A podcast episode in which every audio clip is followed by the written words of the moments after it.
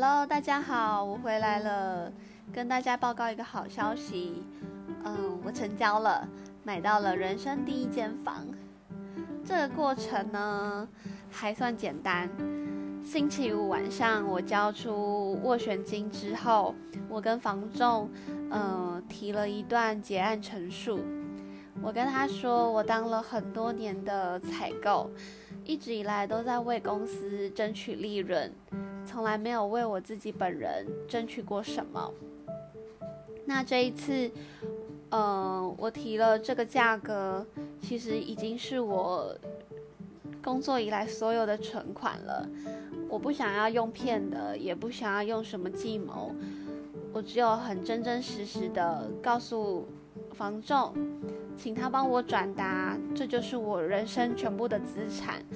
就想要有一间自己安身立命的房子，希望可以得到他们的帮助。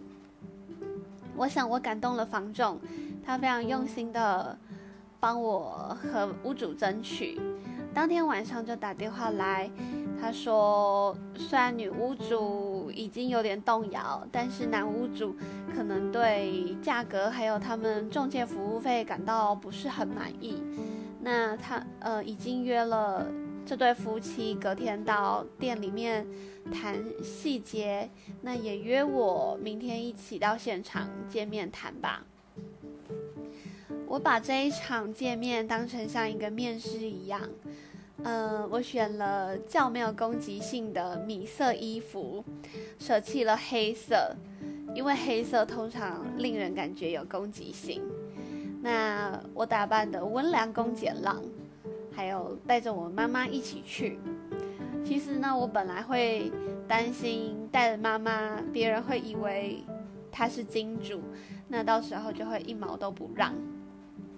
不过，毕竟妈妈还是我的定心丸。嗯，一路上我们搭着捷运到新店的呃中介公司。嗯，跟他聊了很久，但他也是，嗯，教我要把心定下来，开了这个价格，就不要在网上加，也不要担心买不到这样。于是呢，见了屋主之后，哎，其实还蛮轻松的。屋主小姐看起来感觉还算蛮友善的。不过男屋主看起来就比较严肃，所以一开始还是有一点怕怕的。那个时候就问他，呃，这间房子为什么大概一年了都没有人住呢？为什么没有租出去呢？还有问他其他一些相关的问题。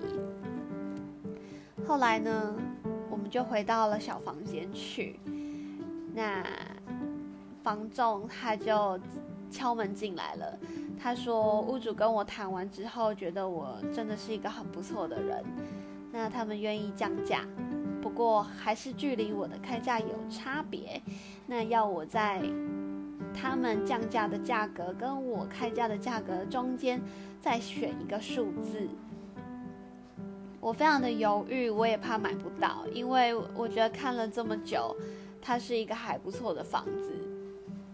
那我担心买不到的时候，我的房仲说话了。他说：“你就加个一万就好了，现在只是一个 emoji 的问题。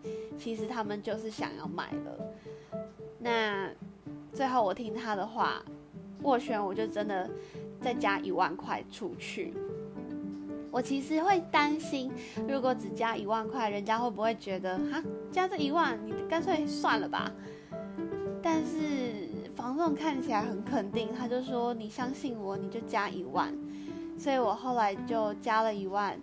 那再过了一下子，就敲门进来跟我说：“屋主签了。”那个 moment 还蛮开心的，我立刻拍照传到家里的群组，跟我哥还有我弟他们讲。然后我大嫂她也是在群组上欢呼。我觉得这个 moment 真的很特别，就是有一种心灵心理攻防战的感觉。我们这样子出价，我真的觉得超刺激的。那最后我加一万块，我其实都还没有什么把握。但是看房仲这样讲，其实他们应该已经谈的都差不多了，所以才叫我来加个一万块，意思意思。那最后就是冗长的签约程序了。代书啊，他非常利落。呃，做着所有的文件，他的手好像在弹钢琴一样，好美，好快。反正我今天那一天，我见识到了很多人生的第一次，我觉得非常的兴奋。呃，买到房子的感觉很不真实。